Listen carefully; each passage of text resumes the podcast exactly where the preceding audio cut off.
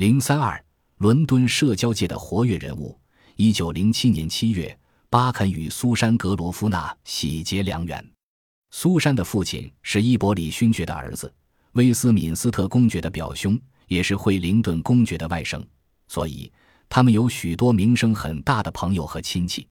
婚后，巴肯当上了他那尔逊出版公司的编辑和文学顾问。该公司指望他能使出版业务有所改观。公司的业务人员缺乏当代文学修养，而巴肯恰好弥补了这一缺陷。他又获得了主编《苏格兰评论报》的机会。他决心将这份报纸改为《苏格兰观察家报》。他开始吸收一些有名望的人为该报撰稿，其中包括 R.B. 霍尔丹、伊莱尔·贝洛克和学者安德鲁·兰。他自己也定期写些社论。这段时间，巴肯夫妇活跃在伦敦社交界，巴肯的聪明才智得到了充分的发挥。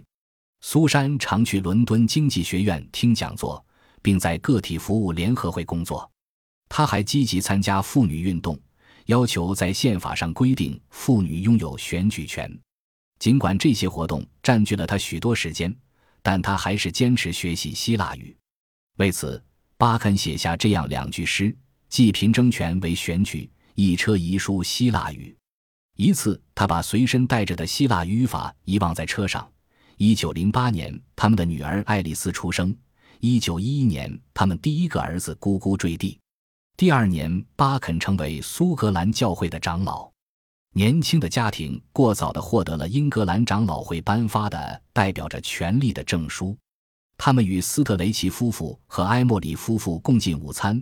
米尔纳和霍尔丹经常出席他们的家宴。他们也会见休沃尔波尔和亨利詹姆斯。一八四三至一九一六，美国小说家著有《一个美国人贵妇人的画像》等。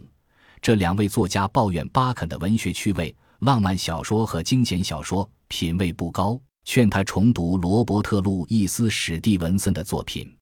巴肯已写作了一段时间，他是一位多产作家，发表了不少论文和政治理论著作。一九一零年发表了第一部长篇小说《普雷斯特·约翰》，但他对当专业作家不感兴趣。他是这样解释他拒绝陪同沃波尔出席皇家文学基金会举办的宴会的：“我确实不愿出席这类闹宴。我喜欢和作家聊天。”但这是在私下单独见面的时候，云集在一起的时候，他们就像牧师集会一样，令我感到恶心。一九一二年，他出版了一部短篇集《不落的月亮》。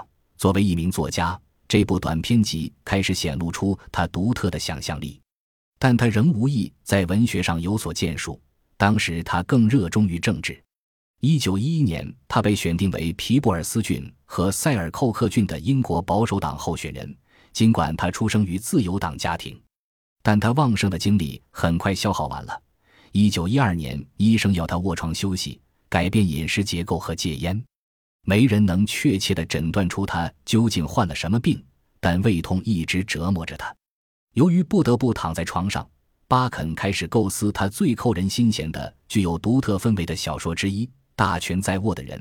此书由威廉·布莱克伍德出版公司于一九一六年出版。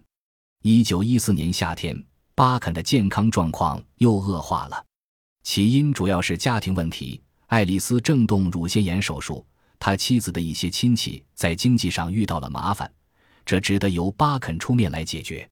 八月，他们一家在肯特郡的布罗德斯泰尔斯买了一幢房子，为的是让爱丽丝静心养病，尽快康复，巴肯也能找到一份宁静。但他安定不下来，他得不到休息。当然有许多重要原因。